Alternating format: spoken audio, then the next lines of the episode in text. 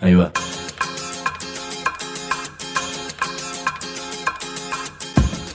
La Vaca es una colecta de recursos, es una cooperativa de trabajo, es una página web, un periódico mensual, una editorial, una cátedra, un bar.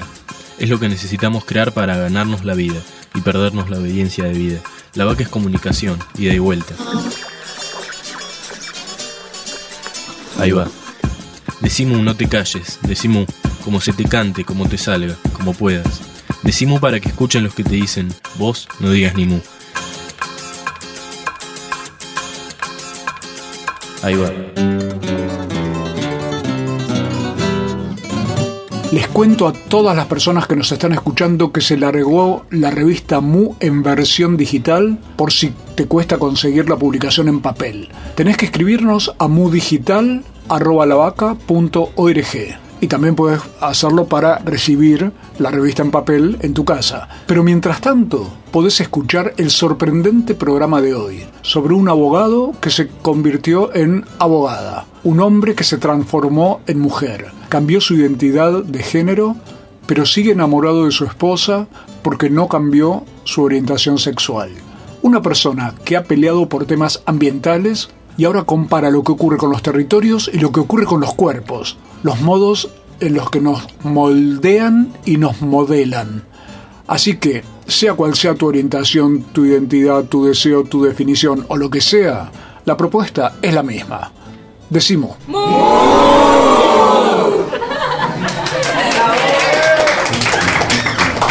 Hay comunicadores, periodistas, escribas, locutores, editorialistas, opinólogos, denunciadores, mobileros, columnistas, conductores, especialistas, interpretadores.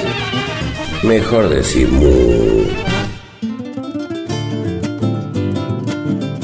Yo había calculado que hoy me iba a encontrar con el doctor Christian Hendriksen, que es abogado, un hombre muy formal, de pelo corto, siempre vestido un poco de uniforme de abogado, ¿no? Con una camisita blanca o celeste, pantalón oscuro, zapatos, mocasines eh, y toda la formalidad que implica trabajar como abogado, además en causas muy fuertes como las que involucran al pueblo mapuche en Neuquén, a distintas comunidades que estaban reclamando por sus territorios, peleando contra el tema de las mineras y de proyectos extractivos. Ahí lo conocí al doctor Christian Hendrikse, que andaba en estas cuestiones hasta que después de un tiempo, a ver, recibo un mail que me dice, estimado Sergio, yo eh, abrí el mail con mucha alegría de poder reencontrarme con el doctor Christian Hendricks. Era un mail formal y, a la vez afectuoso, como siempre hemos mantenido la, relación, donde me decía, estimado Sergio, eh, espero que anden todos bien y te escribo para contarte distintas novedades, entre las cuales está que he decidido cambiar de género y ahora me llamo Cristina Montserrat Hendrickson. A partir de ese momento mi duda fue, ¿qué voy a hacer? ¿Me voy a reencontrar con Cristian, que hace un tiempo que no lo veo, o voy a conocer a Cristina? Entonces, estoy ahora con Cristina Hendrickson, abogada, pero a la vez, Cristina, me tenés que contar un poco qué pasó para cuando yo recibí este mail que me dejó así totalmente sorprendido y muy, eh, te quiero decir también, valorando mucho esa valentía de poder contar un cambio de vida de semejante nivel. A ver, ¿qué fue lo que pasó en vos para que se produjera este cambio? Bueno, ¿qué tal, Sergio? Este, en realidad el mail es el final de una película larga.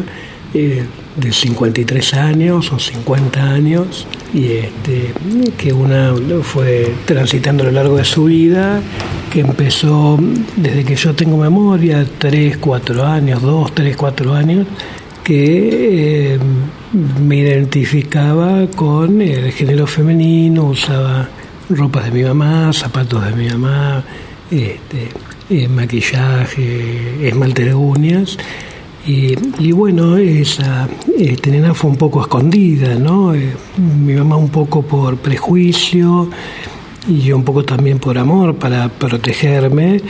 Eh, me fue, no sé si decir manipulando o llevando a, a ocultarla, a hibernarla a esa nena y adaptarme a lo que la sociedad, el mundo, las pautas sociales esperan de una persona nace con genitales masculinos que este, se desarrolle, se desenvuelva con una identidad de género masculina.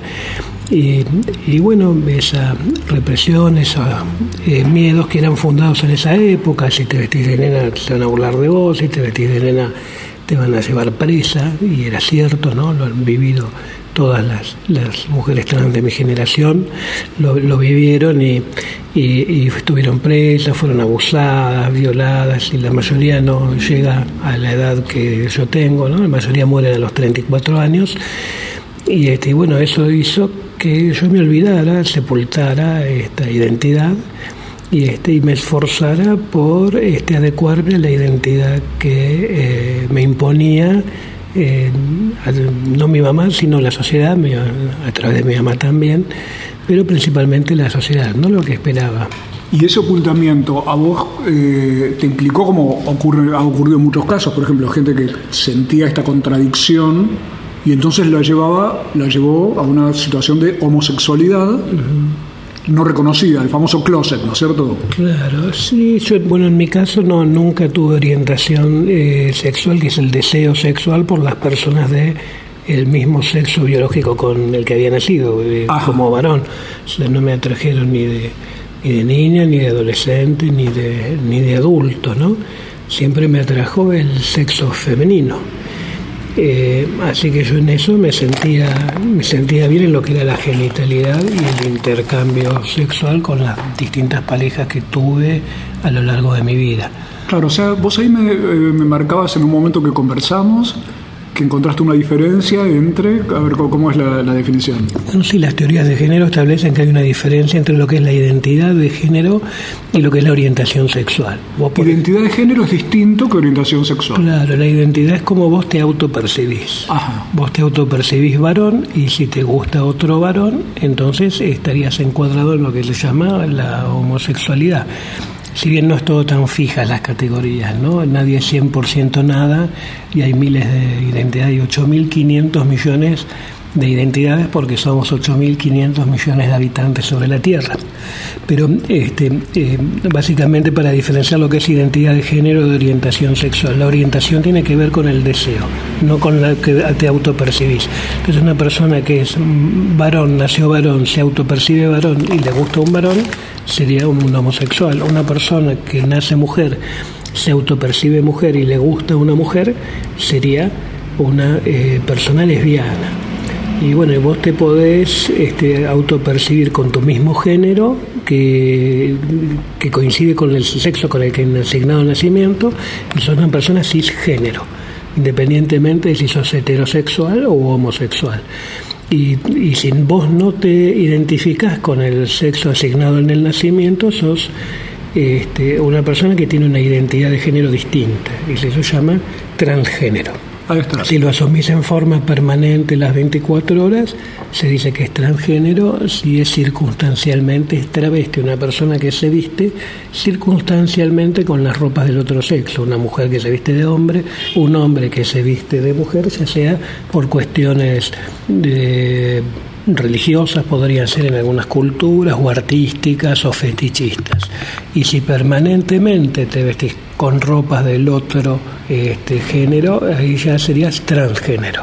Todo esto está dentro de lo que se llama el colectivo trans, el travesti, el transgénero y el transexual. El transexual es la persona que ha hecho una modificación de sus genitales para adecuarse al otro género. Ahí está. Entonces lo que quiere decir es que vos durante estos años, durante muchos años en realidad, ahogaste o ocultaste esa identidad hasta que pensaste en la posibilidad de o hasta que afloró, a ver qué fue lo que pasó ahí. Sí, bueno, fue todo un proceso, ¿no? Este, de luchar primero contra monstruos de, de afuera y hasta que eh, cuando se acaban los monstruos de afuera encontrarte con el monstruo de adentro, ¿no? El principal opresor que es el que llevamos de uno mismo, de una misma que es el que llevamos todas todas dentro. Este, o todos dentro. Y el principal eh, transfóbico de una persona trans, primero es uno mismo cuando no se acepta, ¿no? bueno, todo eso ha llevado un, un proceso que se destapa a partir del fallecimiento de mi mamá a finales del año 2007. Ya vamos a retomar la historia de la abogada Cristina Montserrat Hendrixe, de su pelea con monstruos externos y monstruos internos, de su pasado en el liceo militar, de cómo influyó en su pareja mujer su cambio de género, y de sus hijas, ahora que de ser Cristian, ella pasó a ser Cristina. Ya volvemos. Decimu. www.lavaca.org. Decimu. Ahora vamos a escuchar cómo Liliana Troncoso, Lili, la esposa de Cristian antes y de Cristina ahora, cuenta su parte en esta historia. Bueno, cuando él dijo que iba a ser, que iba a cambiar, que él, mm, yo tenía miedo de que se fuera. Digo, bueno, si él va a ser, ¿cómo va a ser ahora? Si él va a ser como yo, una, una mujer, va a ser femenina, entonces nuestra relación, bueno, se va a terminar. Bueno, hasta que me animé a preguntarle y me dijo que no, porque en la parte íntima, bueno, seguimos siendo pareja. Eh, no le ponemos nombre ni etiqueta porque creo que no existe, sino que somos la persona y lo, lo importante creo que es lo que sentimos los dos, los dos eh, que es el interior nuestro. Eh, por ejemplo, yo sé que, lo que, que sigue siendo la misma persona y la misma esencia y no importa ya lo que se ve por fuera. Él es una persona, yo también, y después el resto, no importa qué etiqueta, qué nombre le ponemos, somos dos personas que nos queremos, nos amamos y sin poner etiquetas, ni nombre, ni, ni nada. Solo somos dos seres que nos queremos. Entonces Lili, la vida íntima en ese sentido no, no cambió de la etapa anterior a la etapa actual. No, no, no, eh, la vida íntima no cambió, sí igual. Hasta mis nenas eh, me dicen a veces, mamá, ahora vos sos lesbiana, y yo le digo, mira, no sé, si quieren ponerme cartel, yo no siento que tengo que ponerme un cartel o una etiqueta, soy una persona que sigue queriendo tal cual como lo conocía antes. Nada más que ahora, bueno, le decimos ella porque la sociedad, bueno, impuso estas, pero yo lo veo, sigue siendo el mismo, la esencia es la misma y yo soy la misma, no ha cambiado eso. Decimu. No soy la persona de tu vida. Soy la persona de mi vida. Decimu. Decimu. Si trabajas en el Estado, municipal, provincial o nacional, Sabe que tenés dónde informarte. www.eltrabajadordelestado.org El sitio web, de la Asociación Trabajadores del Estado. noticias, Opinión, entrevistas. videos, www.eltrabajadordelestado.org desde 1925, presentes. En la defensa de los derechos de los estatales argentinos. Asociación Trabajadores del Estado.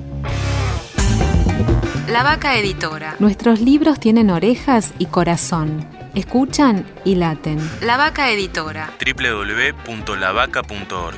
Una red de pensamiento libre que financias vos. La Vaca Editora. Encontralos en las librerías amigas o en www.lavaca.org.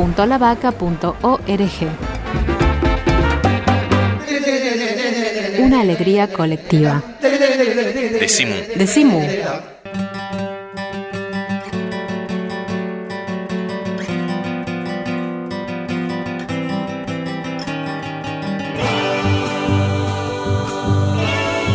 Hoy de Simú está dedicado a un viejo amigo que ahora es una flamante amiga. Vieja también. ¿Cómo? Vieja también. A ver, edad, ya que no que- que no- 50 53. 53 años. Bueno, este viejo amigo es el doctor Christian Hendrickse, que tomó una decisión acerca de la cual nos está contando, que es la de asumir un género distinto. Por eso es Cristina Montserrat Hendrickse. Quiero aclarar que el doctor Hendrickse lo conocía en Loncopué, Neuquén, con todas las peleas eh, contra la minería, contra mineras canadienses y chinas, y el fenómeno que existió justamente en Loncopué de la comunidad, tanto la comunidad mapuche como la comunidad criolla, la comunidad urbana de Loncopué, que lograron estar en asamblea frenar esos proyectos mineros a costa también de procesamientos y demás, pero además lograron algo fundamental que es un referéndum en el cual el 82% de la ciudadanía rechazó un número muy parecido al que tuvo la gente de Esquel, ¿no es cierto? Al que había tenido la gente de Esquel, tema con el que también estuviste relacionado allá en la Patagonia. Esas peleas del doctor Hendrixe ahora se me han transformado en este lío, para mí un lío feliz porque te veo muy bien. A partir del momento en el que me contaste, que ahora decidiste cambiar el género, sos Cristina Monserrat Hendrixe, y me estabas contando que ese cambio tuvo, que tuvo una influencia esa cuestión del el fallecimiento de tu mamá en el año 2007. ¿Y qué pasó? ¿Qué, qué, qué había en tu cabeza que estaba bueno, trabajando en ese sentido? Sí, quizás eso simbolizaba eh, lo que es la, la, pauta social, no es que fuera mala ni, ni fuera buena, ¿no? Pero mm, quizás simbolizaba o representaba para mí esa pauta de que tenía que coincidir, coincidir la identidad con el sexo de nacimiento. Eh, al fallecer es como que una se liberó de tener que eh, ajustarse ¿no? a ese molde de, buscar la aceptación y eh, comenzó una búsqueda interna de quién de quién era yo, ¿no? de quién realmente era yo y bueno, fue un proceso que fue llevando unos 10 años más o menos en ir este, elaborándose y mientras tanto, bueno, como vos relatabas, peleando hacia el afuera y no hacia el adentro, ¿no? Mirando afuera y no mirando adentro de una misma, que era lo que estaba, lo que estaba pasando.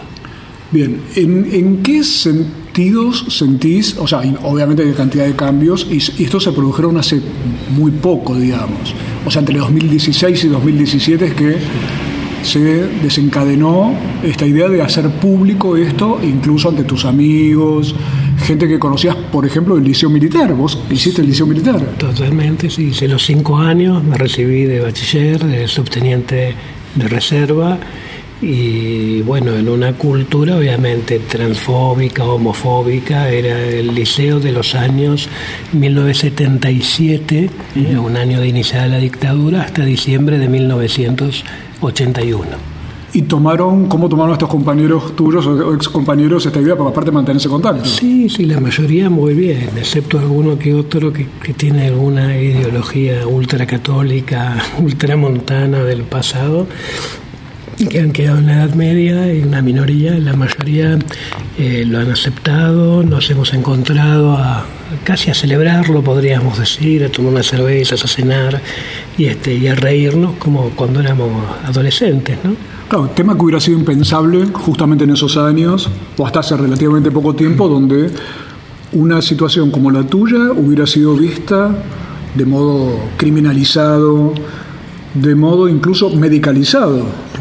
O sea, se ha hablado de este, esta posibilidad de cambios o de decisiones con respecto al género como una cuestión enferma, por ejemplo. Sí, forma parte de un diagnóstico, ¿no? Una, de un diagnóstico, que era por eso que a vos te decían... De la Organización Mundial de... No tenés que, manifestar nada de esto. Claro, claro, sí, sí, estaba dentro de, del DSM-5, creo que es, el de la una organización de psiquiatría de los Estados Unidos, estaba justamente como este, tipificada como una enfermedad mental, ¿no? Perfecto. Pero otra situación bien particular es que vos seguís con tu pareja, Lili, sí. que estás, incluso se casaron, o sea, después de tener una hija y todo, se casaron a fines del año 2016. ¿Y cómo se, qué pasa ahora con tu cambio de identidad y esa relación con Lili, esa relación con tu pareja? Bueno, este, mm, me, costó, me dio muchos miedos, ¿no? Este, el manifestarlo, el pensar cómo contárselo, pero al final de todo ese proceso ha sido positivo. Bueno, ella me, me ha aceptado. Eh, siempre es positivo vivir en la verdad, ¿no? ¿no? No ocultar, vivir con la verdad, sin la tensión de que no se entere de esto, no se entere de aquello sin la atención también de ella de sospechar qué pasa, tiene otra mujer, claro, si la otra mujer era yo. Este, y bueno, eh, hoy estamos eh, como quizá más, más unidos que antes, inclusive desde lo afectivo. Eh, ella me ha demostrado su amor al manifestarme que que eh, no le importa el, el contenido, el, envase, sino el contenido, ¿no? No el continente, sino el contenido, lo que está dentro de la persona. La persona que va más allá de la identidad de género. Ahora, en esto, Cristina, es que corre esa diferencia que vos marcabas entre identidad de género y orientación sexual. ¿Tu Claro. orientación sigue siendo? Sí, a mí me sigue atrayendo mucho ella, estoy completamente enamorada de, de ella. Bueno, ¿Siguen siendo una pareja? Seguimos siendo una pareja, no ha cambiado nada en, en La cama, en la intimidad, ¿no? que es lo que a la gente generalmente más le, le preocupa o, o más quiere curiosear, en eso no ha habido eh, modificaciones, tenemos, eh, seguimos teniendo el mismo trato y este y, y y nos disfrutamos este, físicamente independientemente del género ¿no? ¿Y cómo cambió, y qué es lo que sí cambió entonces a partir de este cambio tuyo? Por ejemplo, tus nenas, Abril, Aileen, me decían que le, le cambió el humor. Sí, bueno, dicen que, que no me enojo tanto, que soy un poco más tolerante, compasible, las escucho más, ¿no? Eh, tiene que ver un poco con la sensibilidad, ¿no? Compararte a ver el mundo desde otro lugar más sensible, este, o más emotivo y menos, menos racional. Pero, ¿y vos a qué atribuís? Vos con esa mirada que tenés así tan hipercrítica frente a todo, a ese cambio Sí, de bueno, humor, a esa mayor que tolerancia. yo construí el género masculino que asumía desde, desde una educación del deber, del deber ser, que hay que ser perfecto, que hay que cumplir todo perfecto, que hay que superar el error, que nada tiene que fallar, y todo armado, bueno, desde la formación que tuve en mi adolescencia fue una formación militar, en un instituto militar. Este, entonces toda esa exigencia que le ponía a ellas y sobre todo me la ponía más a mí misma, ¿no? Este, me exigía mucho. Eh, eso se ha relajado bastante y ella lo disfruta. Es más, a veces les tengo que decir, ahora parece que cuando era cristian me obedecían y ahora que soy monse no me dan bola, ¿no? Ellas en ese sentido, ¿cómo te tratan a vos? ¿Cómo te llaman? ¿Cómo te dicen? Bueno, el, el me dice Pama, que es la síntesis de papá y mamá. Y mamá, ahí está la- Inventó una palabra, una palabra nueva, para llamar Pama. Pama.